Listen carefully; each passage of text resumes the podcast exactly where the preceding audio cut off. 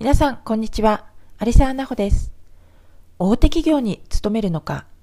それともベンチャー企業に勤めるのか、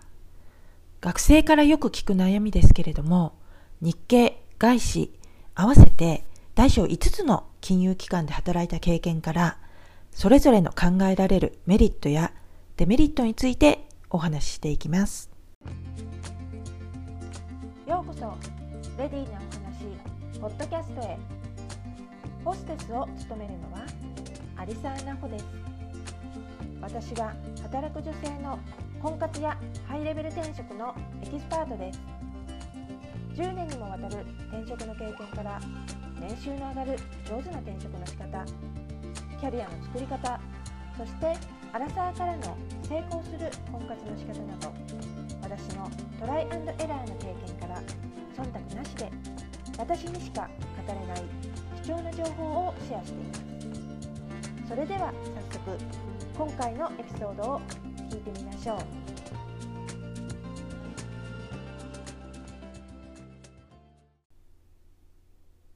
今学生でこれから社会に出る皆さんはいろいろと未知なことだらけで不安な気持ちを持たれている方も多いとは思います。でもそれはみんな同じなんです。そして企業側もそのことは分かっていますし配慮はしてくれますからそこまで心配はしなくても大丈夫です。ただこれは社会に出てそしてその後転職活動をしてみないことにはわからないことなんですけれども一旦入社してすぐにその勤め先をやめてしまうのは NG ですわざわざ自分を不利な立場に追いやって楽しみたいっていう珍しい趣味をね持っている方はあのいいとは思うんですけどそうではない場合すぐにその勤め先を辞めてしまうのはやめてくださいね。そのためには最初入り口がすごく重要です。これを間違ってしまうと後がちょっと面倒なんですよね。ではまずその入り口ですけれども大手企業のメリットからいきましょうか。大手企業のいいところは大手なので組織がしっかりとしていますこれはどういうことなのかというとそれぞれの部署が独立して動いていますので自分の本来やるべき仕事に集中できるということです細々したことまで全て自分で何でもかんでもやらなくていいんですね。また組織がしっかりしているということは移動した場合その移動先の部署で新しいことをまたいろいろ学べるということもあります。それぞれの部署にはそれぞれの部署のエキスパートがいるんですよね。こういった大手企業っていうのは。ですから安心して新しい仕事にも取り組めるということです。あとは研修がしっかりしていますから社会人として必要なことは全て教えてもらいます。マナーであったり仕事の仕方知識であったり資格をねその仕事で必要な資格を取るためのバックアップであったりもう至れり尽くせりですね。そしてここで教わったことはその後の社会人人生でずっとついて回りますからこういった機会はすごく貴重です。そして大手は何といっても就職活動時それなりの倍率をくぐり抜けてきた方々ばかりですから魅力的な方が多いと私は感じました。仕事もねできる方が多い印象です。そういう方とこう一緒に働けるっていうのはとても勉強になりますね。あとは福利厚生。これも充実していますね。やはり大手企業というきちんとしたバックボーンがあるからこそできることなんですよね。当然給料についても安定しています。そして今はまだそういうことはね考えないとは思うんですけれども例えば結婚をして家を購入するというふうになった時住宅ローンを借りたりしますよね。そういった際の審査にもその企業に勤めているということが信用につながります。社会的ステータスがあるということですよね。これはローンだけではなくてクレジットカードの審査とかでもそうですよね。では大手企業のデメリットはどんなとこにあるかというとこれまでお話ししてきたことの裏返しではあるんですけれども組織がしっかりしていてそれぞれの部署が独立して仕事をしているのでまあ言ってみればその自分の仕事っていうのはその組織の中の歯車の一つになりがちです。自分がいてもいなくても仕事は回っていくんですよね。まああのそれはそれで休みも取りやすいっていうことですからいいんですけどね。でも人によっては仕事が単調だなと感じるかもしれないです。それと組織がしっかりとしているがゆえその入社の年次ですね。年次によっての昇進になりがちでそのポストっていうのは限られてますよね。ですから上にその上の年次の人がいてこう上がつっかえてるとなかなか昇進できないということもあります。では今度はベンチャー企業についてお話ししていきましょうか。実はねあの私自身はベンチャー企業には勤めたことはありません。ただベンチャー企業に勤めていたことがあるという方から伺った話であったりとかその組織の母体は大きいけれどあの勤めていたオフィス自体は小さい少人数というところに勤めていたことがありますのでその経験からお話ししていきたいと思うんですけれども仕事に関して言えば幅広くいろいろなことを経験できます。人数が少ないっていうことは1人当たりに求められる仕事の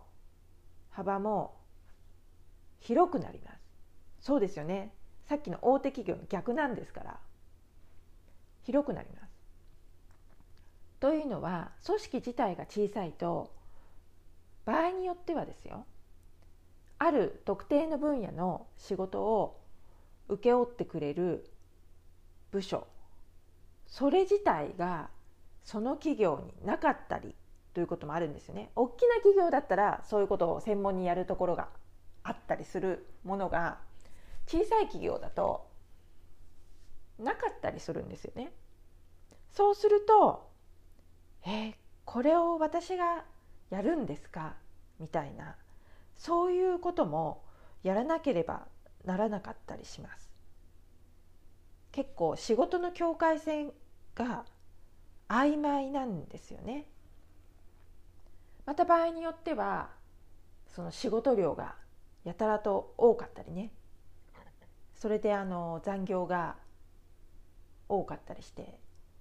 あの毎晩遅くまで残業でそれで辞めてしまったという話を聞いたことがあります。大手企業のように研修が充実していたりとか OJT でオン・ザ・ジョブ・トレーニングですねで手取り足取り教えてもらえるということはあまり期待できませんのでその中でも自分でこの状況を何とかするんだという積極性が求められます。そういったことにあ自分の成長であったりとか楽しさを見出せる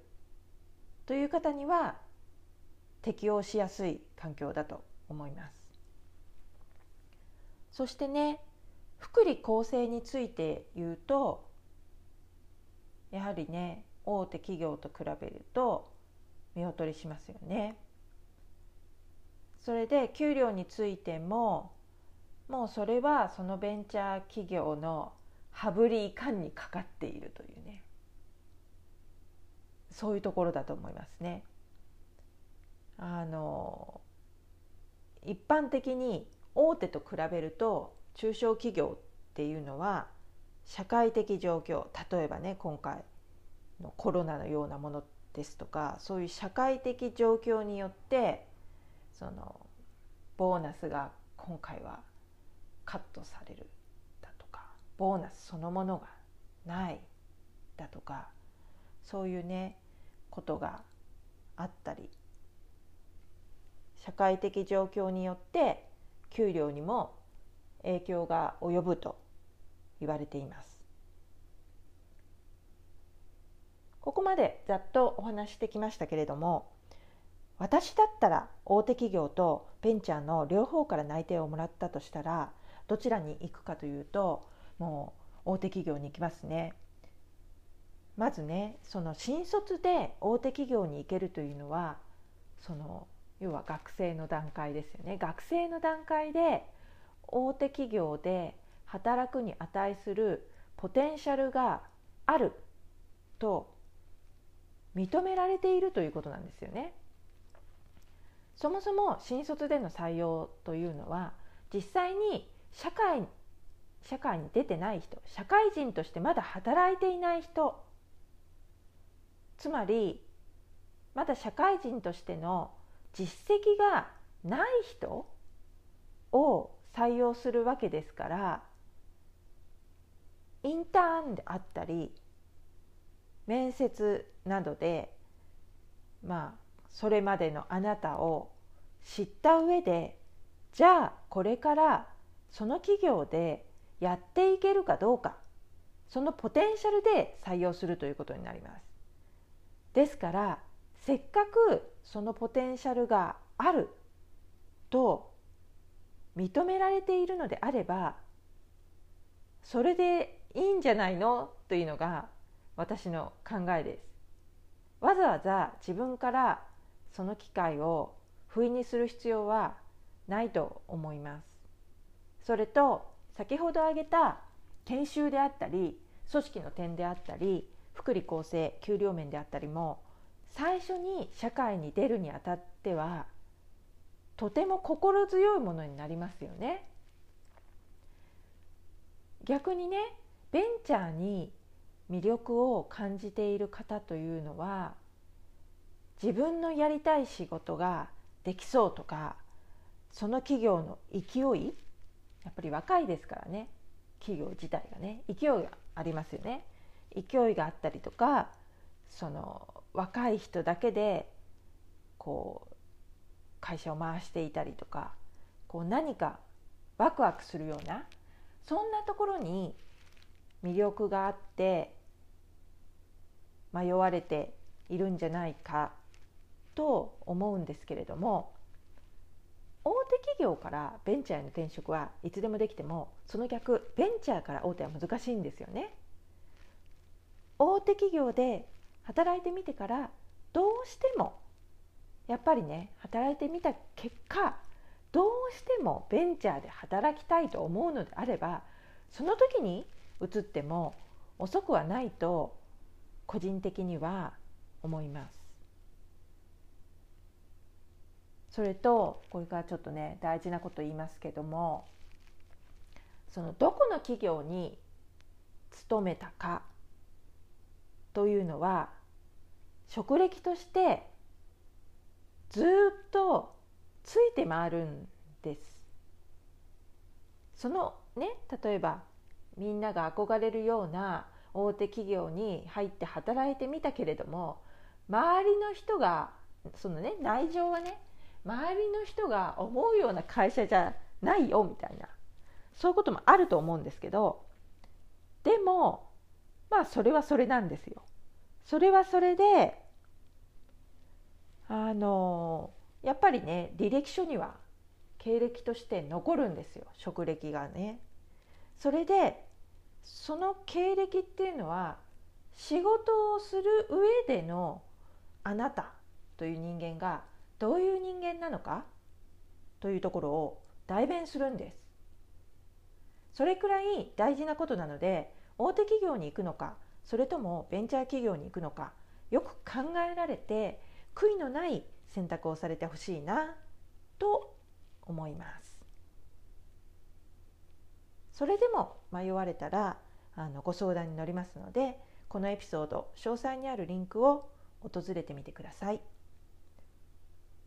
なおこちらのリンクですけれども使えるのは11月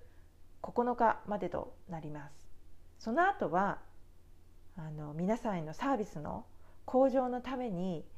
もっとね皆さんにあの利用していただきやすいシステムに変更予定ですのでそちらができるまでは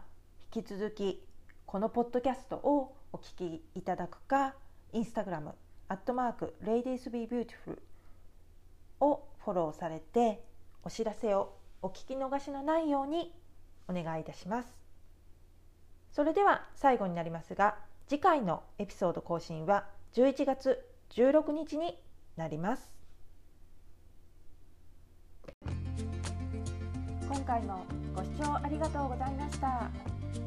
エピソードをお聞きになったら評価とレビューをお願いいたします。他の方の参考になりますし私も皆さんからのコメントを楽しみにしています。また次回のエピソードでお会いしましょう。さようなら。